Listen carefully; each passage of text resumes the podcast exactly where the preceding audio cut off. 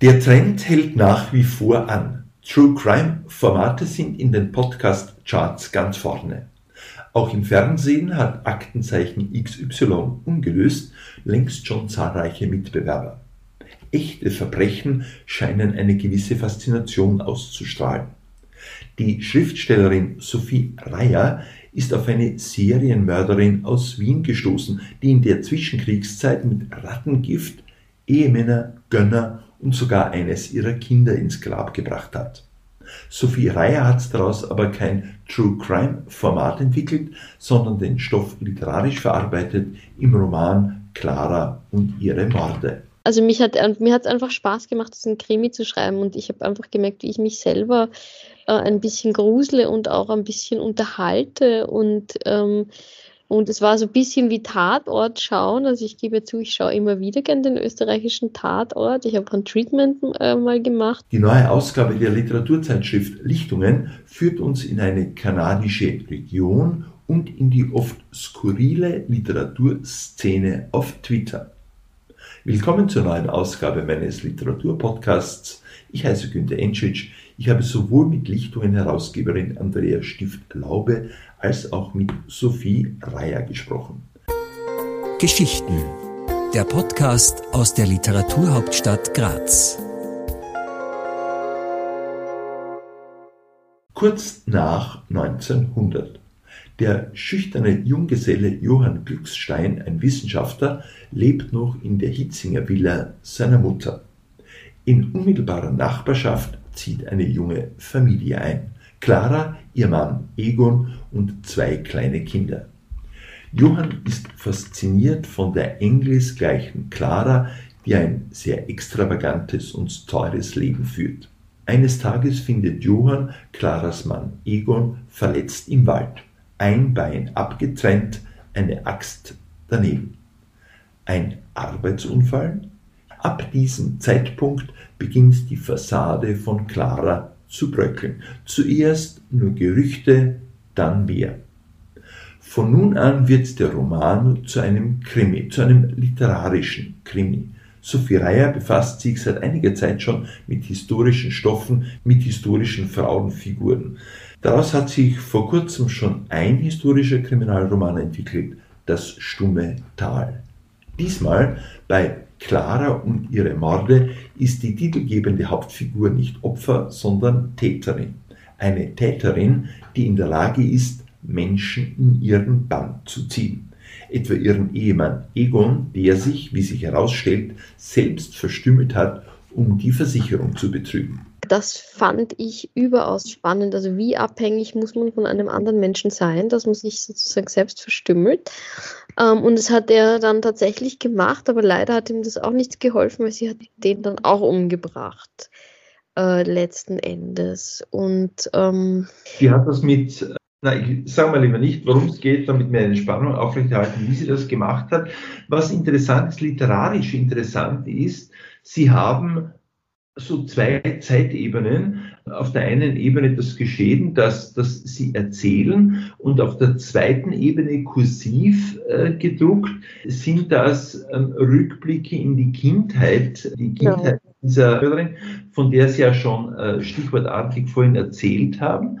Interessanterweise aber ist da eine Instanz, die diese Titelfigur, bei Ihnen heißt sie Clara, direkt anspricht. Ganz genau. Also mir ging es irgendwie um das Wesen einer schizoiden Spaltung einfach, ja. Ähm, und ähm, das heißt, dass sozusagen das Kindheits-Ich, das sich immer wieder erinnert, so in Form von dissoziativen Momenten, ähm, die werden auch immer beschrieben als rote Farbe, die über die Figur drüber schwappt, sozusagen. Ähm, äh, die spricht eigentlich, also dieses Kindheits-Ich, dieses innere Kind spricht eigentlich die Erwachsene immer wieder in Du-Form äh, an. Also es ist sozusagen wie, ähm, wie eine gespaltene Persönlichkeit, die sich selbst immer wieder den Spiegel vorhält eigentlich. Und es kommt ja dann in diesen kursiv gedruckten Texten etwa nach der Hälfte des Buches, äh, wird dann auch klar formuliert, sie hat äh, nach diesem Missbrauch durch den Stiefvater sich außerhalb ihrer Person begeben und sich quasi selbst zugeschaut. Ganz genau, ganz genau. Also es kommt dann der Moment, wo sie ähm, an dem Stiefvater auch einen Mord verübt. Das ist eine Konstruktion von mir. Ähm, äh, also wo sie sozusagen, wo dann die Spiegelung ist, in der Vergangenheit tötet sie den Stiefvater und in der Gegenwart tötet sie eigentlich den Mann und vergiftet die Kinder.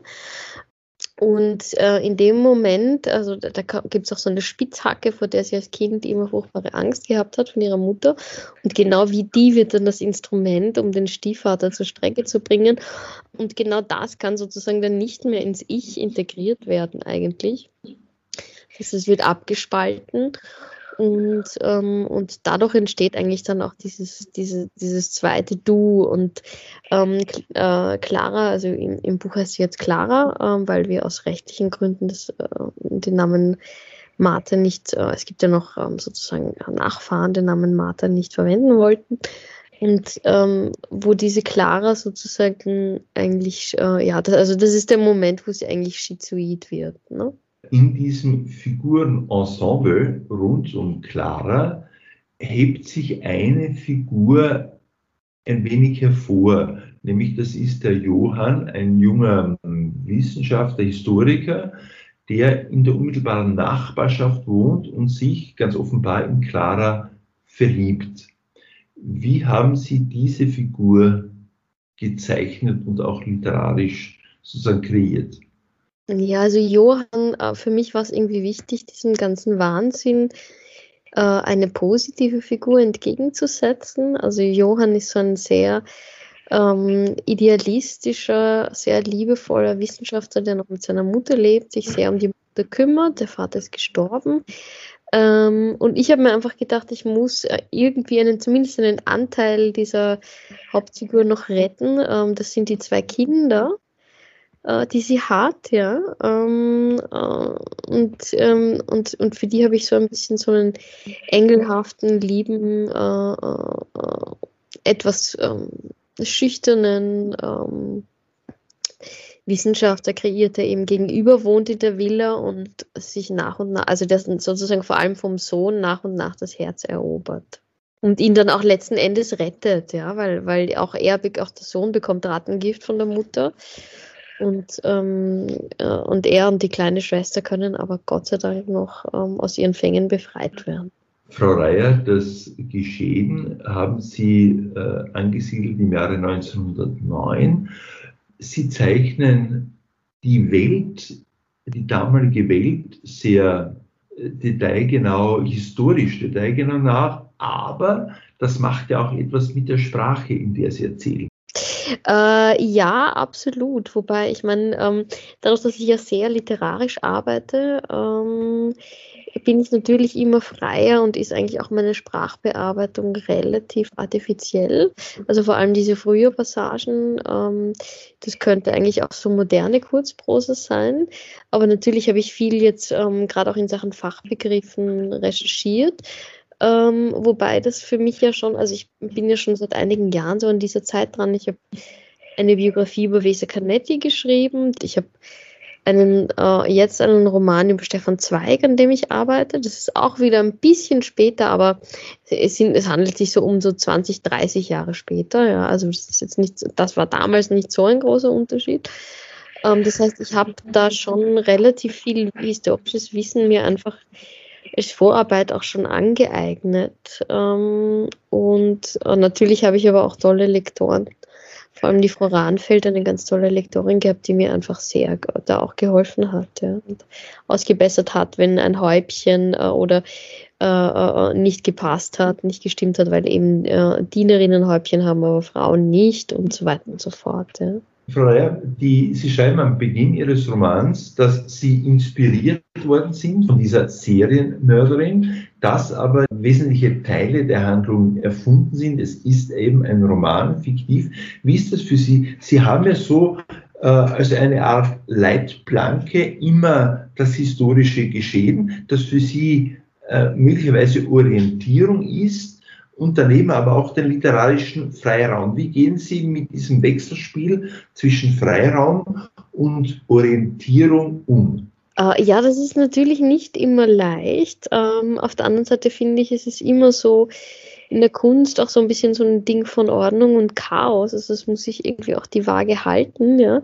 Also es darf nicht beliebig werden, es muss eine gewisse Form haben, aber natürlich darf es nicht geordnet sein wie ähm, die Kästen eines Zwangsneurotikers, weil sonst einfach die ähm, der künstlerische Raum äh, wegbricht. Ja? Also es ist, es ist eigentlich immer eine Gratwanderung, ähm, natürlich. Was hilft, ist, ist so ein bisschen die Form. Also dadurch, dass ich ja zwei Stränge habe, die beide chronologisch erzählen, ähm, äh, weiß ich, ich habe diese und diese Stationen und ich habe diese, also in der Zeitlinie bin ich irgendwie zumindest verankert, ja. Also das passiert vorher, das passiert nachher, da und da ist der Mord.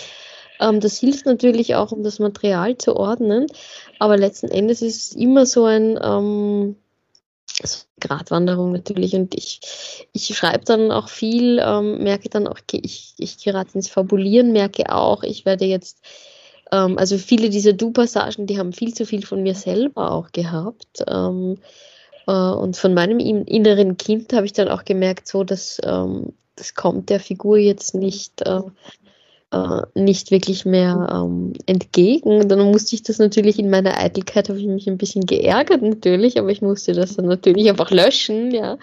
Äh, auch wenn es schöne Stellen waren, aber die haben natürlich einfach nicht reingepasst. Und ähm, ja, es ist ein Prozess, also es ist, es ist, ähm, es ist natürlich nicht leicht. Sie haben vor einiger Zeit einen literarisch bearbeiteten Kriminalfall aus Tirol, ebenfalls einen historischen Stoff. Damals haben Sie gesagt, dass Sie eher durch Zufall auf diesen Stoff äh, gestoßen sind, weil ein Kollege, glaube ich, äh, Sie auf diesen, äh, auf diesen Stoff hingewiesen hat. Wie war das diesmal? Wie kommen Sie da auf diese also Stoff? Den Stoff habe ich wirklich bewusst gesucht, gebe ich zu ähm, weil mir äh, das Schreiben des ersten Krimi, eben, das ist auch wieder Jahrhundertwende, also da war ich auch schon mit der Zeit äh, befasst, also ich habe tatsächlich da echt mehr, mehr an Vorarbeit schon geleistet gehabt, ähm, jetzt für, für Clara und ihre Morde. Ähm, also mich hat mir hat es einfach Spaß gemacht, diesen Krimi zu schreiben und ich habe einfach gemerkt, wie ich mich selber äh, ein bisschen grusle und auch ein bisschen unterhalte und ähm, und es war so ein bisschen wie Tatort schauen. Also ich gebe zu, ich schaue immer wieder gern den österreichischen Tatort. Ich habe ein Treatment äh, mal gemacht äh, für den österreichischen Tatort, also auf Auftrag. Also das, ähm, ich mag das schon irgendwie, ja. Ähm, und, äh, und dann habe ich einfach mir gedacht, gut, Wien und Frau, für mich war klar Wien und Frau. Und dann habe ich einfach so ein bisschen, und, und, und auch wichtig war für mich eine Frau, die kein Opfer ist, ja, weil Adelheid in dem ersten Roman, das war also eine klassische Opferfigur eigentlich, dieses Mädchen, ähm, dass die ganze Familie verliert. Dann habe ich mir gedacht, nein, diesmal darf es wirklich kein, und auch Weser Canetti, über die ich geschrieben habe, ist ja auch ein, eine ziemliche Opferfigur eigentlich gewesen, ja. Und dann habe ich mir gedacht, nein, diesmal muss es wirklich ein Stoff sein, äh, von so einer wirklich von so einer Dämonin ein bisschen, ja. Haben Sie mitunter äh, das Gefühl, Sie könnten festgelegt werden auf so Stoffe oder Romane rund um historische Figuren oder rund um historische Stoffe? Äh, nein, beziehungsweise ist das eine relativ junge ähm, äh, äh, Bewegung eigentlich bei mir. Stimmt, ich habe jetzt auch über die Jungfrau von Orleans was geschrieben. Ähm, aber das war eigentlich ganz, ganz lange überhaupt nicht so. Also meine ersten Romane ähm, das war ähm, jetzt im Nachhinein, würde ich sagen, fast ein bisschen langweilig, so das, was heute dieser Berlin-Style ist. So jung sein, depressiv sein, sensibel sein, ähm, sich verlieben wollen und Drogenerfahrungen haben. Ja, ähm, also was man halt irgendwie mit Anfang 20 so schreibt, in einer bisschen einer experimentellen Sprache, ja, und so ein bisschen hip und ein bisschen modern. Und ähm, ich habe aber dann irgendwann gemerkt, äh, also nach dem zweiten Roman hat mich das dann schon gelangweilt. Ja? Und dann habe ich mir gedacht, so, ich muss jetzt irgendwie, ähm, ich muss Stoffe suchen, die, ähm, wo ich was Neues entdecken kann. Und das sind eben so, also ja, es sind so Figuren, ähm, historische Figuren einfach, einfach gut. Also die, die ergeben einfach, also weil Schreiben, finde ich, immer irgendwie mit Menschen zu tun haben muss. Also ich könnte jetzt nicht über eine äh, über ein Phänomen einen Roman schreiben, glaube ich.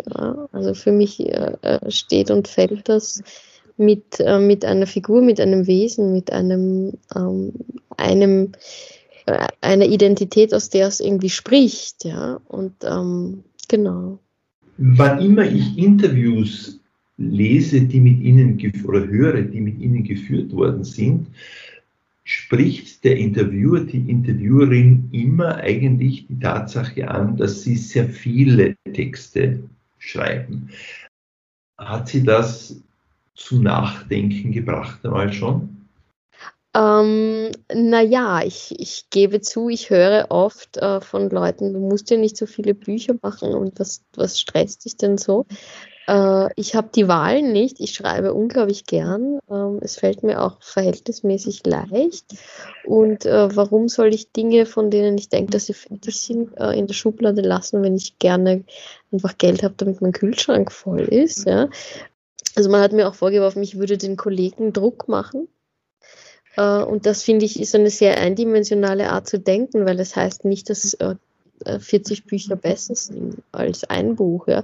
Also ich meine, äh, Rumi ist einer meiner liebsten äh, Dichter oder Basho und die haben überhaupt nie irgendwie einen Roman geschrieben. Ja. Also gerade von Basho sind ein paar Zeilen Haikus überliefert, aber das ist irgendwie so ziemlich das Tiefste, was die Menschheitsgeschichte kennt. Ja.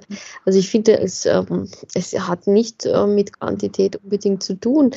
Äh, warum ich teilweise so viel jetzt in den letzten Jahren auch publiziert habe, ist, dass ich einfach tatsächlich tatsächlich massig Absagen gehabt habe ähm, von großen Verlagen, die dann gesagt haben, schreiben Sie es doch um, also Fischer zum Beispiel, ja, schreiben Sie es doch so und so um, vielleicht nehmen wir es dann, schreiben Sie es doch so und so um. Gut, und dann habe ich wahnsinnig viel einfach gearbeitet, viel umgeschrieben. Natürlich sind 99 Prozent all, all dieser Verlage ähm, haben mir dann trotzdem nie einen Vertrag geschickt, ja, aber dann habe ich mir gedacht, ähm, jetzt war das Arbeit und, äh, ähm, und man verdient ja doch was bei einem Buch und warum soll ich die dann nicht einfach auch publizieren, ja. Das Erstaunliche, wenn man den Roman von Sophie Reier liest, er ist ein Krimi und doch ganz anders als die Erwartungen an Krimis, weil literarisch vielschichtiger aber durchaus so, dass Krimi-Freunde dranbleiben werden und Krimi-Gegner auch ihren Lesegenuss finden. Hören Sie nun Sophie Reier mit dem Beginn ihres Romans Clara und ihre Morde. Prolog Zuerst war rote Farbe, waren fremde Hände, die sich in sie schoben. Es roch nach Sommer und Tannennadeln und von weit her kreischte ein Vogel.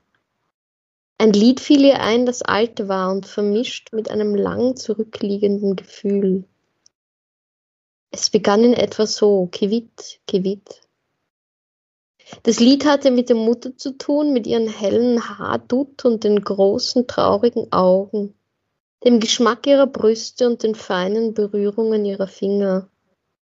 Die anderen Hände waren groß und grob. Zu wem gehörten sie denn? Zu wem nur? Und was war das für ein Lied? Sie versuchte sich zu erinnern, doch die Farbe schwappte immer wieder in Wellen über sie, so dass sie schließlich die Augen schloss und irgendwann viel später wieder auftauchte. In einer anderen Zeit, in einem anderen Leben.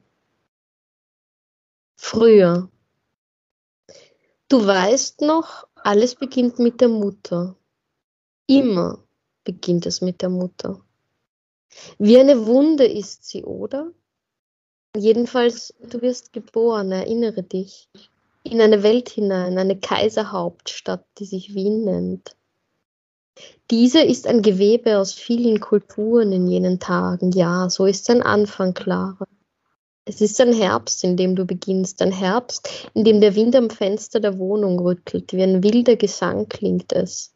Es gibt keinen Vater, wird dir die Mutter später erzählen. Aber noch ist das egal. Deine frühe Kindheit besteht aus Geräuschen, aus Sprachfetzen, die zu dir hineindringen, zu euch, der Mutter und dir, in die bescheidene Wohnung hinauf. Dass ihr arm seid, lernst du früh. An der Bassena muss man sich waschen und Zucker ist kostbar und die Menschen böse. Das sagt die Mutter zwar nicht, doch du spürst es und ziehst früh vor allen den Kopf ein, laut ist die Welt. Da tummeln sich die Kinder im Hof, brabbeln mit kindlichen Stimmen, da ruft immer wieder ein Zeitungsverkäufer nach Kundschaft. Birnen haben wir da, tönt es. Und du weißt, es ist die Frau von der Trafik, die die Leute auf der Straße anzuwerben versucht. So beginnst du. Clara. Oder? Der Roman Clara und ihre Morde von Sophie Reyer ist im Emons Verlag erschienen.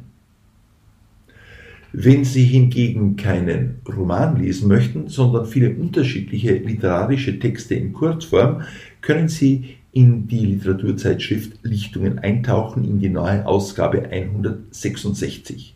Lichtungen Herausgeberin Andrea Stift-Laube gibt im Gespräch mit mir einen Überblick über das Heft. Am Beginn des Gesprächs habe ich übrigens eine ganz knifflige Aufgabe zu lösen gehabt. Der internationale Schwerpunkt bringt diesmal Texte aus einer kanadischen Region, die ich nicht aussprechen konnte. Vielleicht können Sie es. Ich buchstabiere. O-U-T-A-O U-A-I-S. Also noch einmal. O-U-T-A-O-U-A-I-S.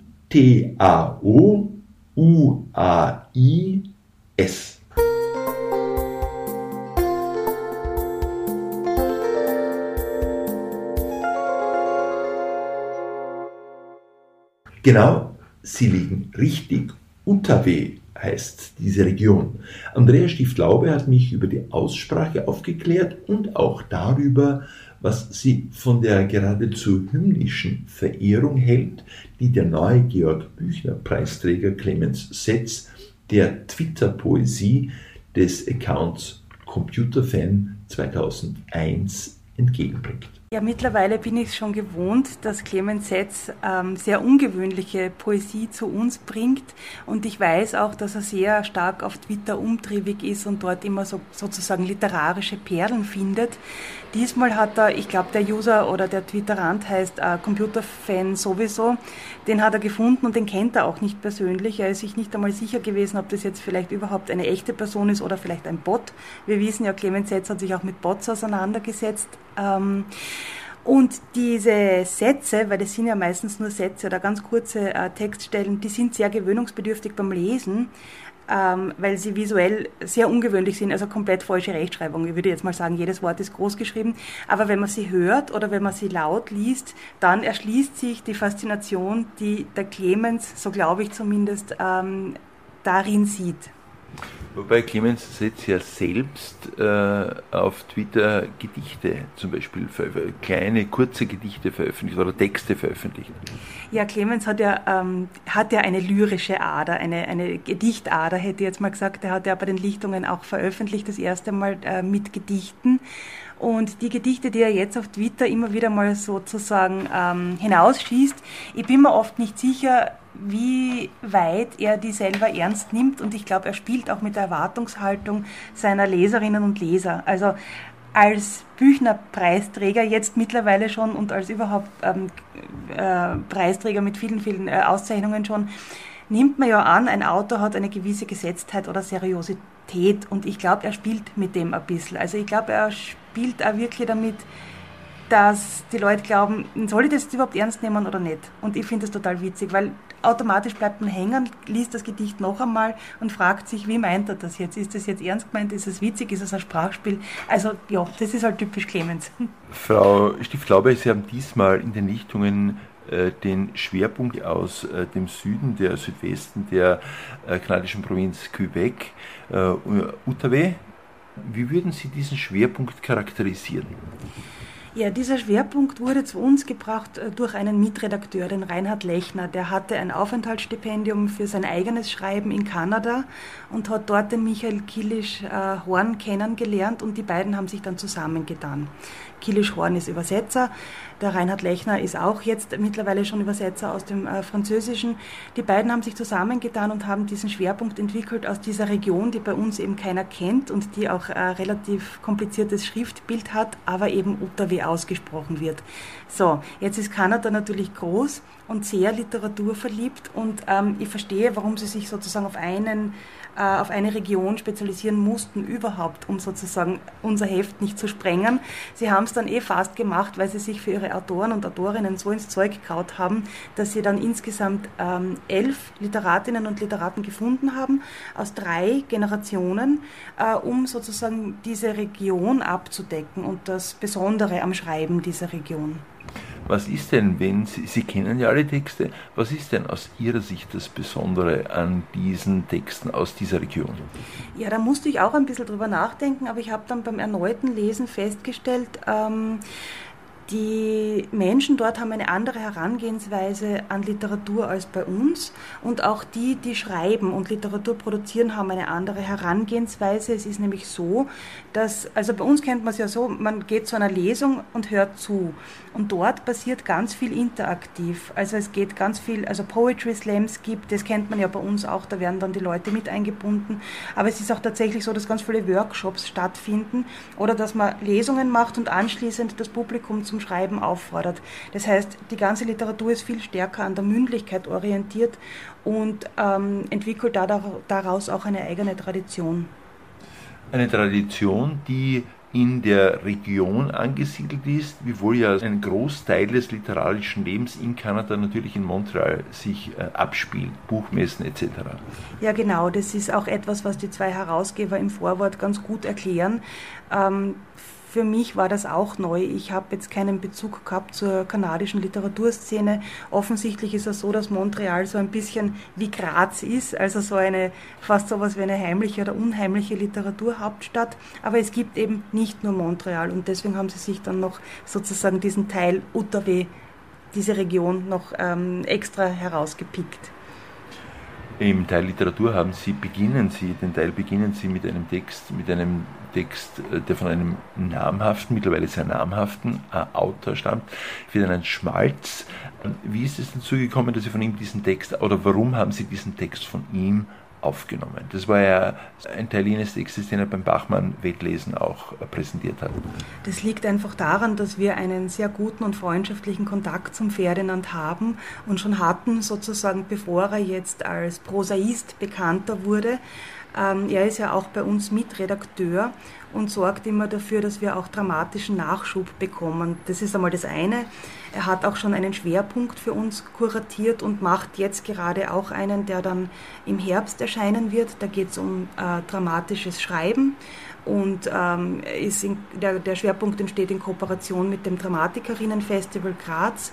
Äh, und das Wichtige da ist, dass, die, dass sich auch Wissenschaftler oder Essayisten mit Schreiben und Literaturkritik im Bereich Drama auseinandersetzen.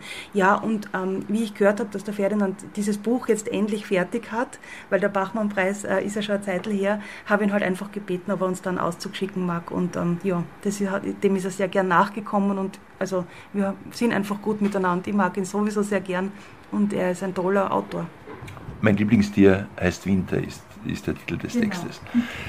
Frau Stieflaube, der Kunstteil, kuratiert von Astrid Kuri, ist von einem Duo gestaltet. Ein Teil des Duos ist ja in literarischen Kreisen bekannt, Helwig Brunner.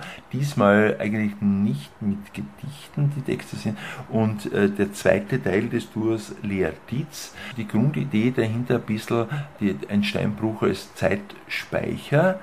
Und das Besondere daran, das sage ich gleich vorweg, ehe Sie dann dazu sagen, das Besondere daran, ist, dieser Kunstteil ist ja auch Teil äh, der Steiermark schau Ja, genau. Also hier schließen sich mehrere Kreise. Ähm, die Lea Tietz hat für uns schon Kunstste Kunstteile äh, gestaltet und der Helwig Brunner ist unser Mitherausgeber schon viele Jahre lang und ähm, so wie, wie, du sagst, äh, in Graz und auch darüber hinaus sowieso kein Unbekannter. Er ist einfach der Lyrikexperte eigentlich mittlerweile, muss man schon sagen.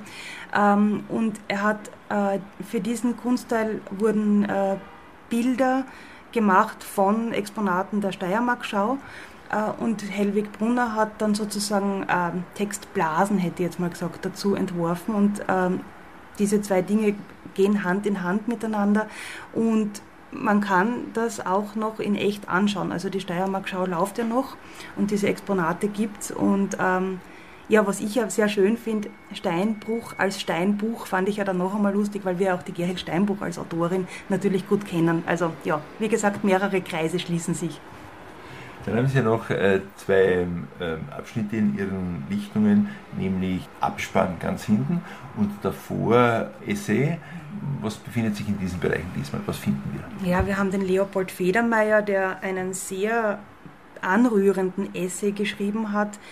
Vor allem anrührend, wenn man selber Kinder hat. Er beschreibt, ähm, wie seine Tochter äh, in Japan, also die ganze Familie lebt ja in Japan, wie seine Tochter ähm, der japanischen Leistungs- und Disziplinargesellschaft ausgesetzt wird und wie sie auch gemobbt wird. Und das ist tragisch, aber er beschreibt es so, er versucht es so erklärend zu beschreiben. Es ist einfach ein ganz toller Essay. Man gewinnt gleichzeitig Einblick in diese japanische Gesellschaft. Gleichzeitig leidet man mit, mit der Tochter, mit dem Vater. Es ist, und der Leopold Federmeier schafft es halt, die Situationen und Verhältnisse so zusammenzufassen. Also es ist einfach, es ist ein, ein umwerfender Essay. Ich finde ihn ganz großartig. Und dann genau zum richtigen Zeitpunkt, zum Zeitpunkt der Sommerspiele in Tokio. Das neu, ja, genau. Und beim Abspann? Beim Abspann finden wir einen Text meiner Cousine Linda Stift, die über eine Fernsehserie schreibt, die ich selber noch nicht kenne. Haben Sie Gusto bekommen drauf? Ja, natürlich. Das ist auch der Sinn der Sache. Ein bisschen, weil wir alle ähm, Literatinnen und Literaten, wir tun ja immer nur so, als wenn wir die ganze Zeit lesen würden. Wir schauen natürlich auch gern TV-Serien und deswegen ähm, lese ich diese Texte auch wirklich immer sehr gerne, weil dann komme ich auch wieder mal auf eine neue Serie. Andrea Stift-Laube über den Inhalt der Literaturzeitschrift Lichtungen Ausgabe 166. Weitere Informationen über die Lichtungen und den Roman Clara und ihre Morde von Sophie Reier finden Sie in den Beschreibungen dieses Podcasts. Bis zum nächsten Mal.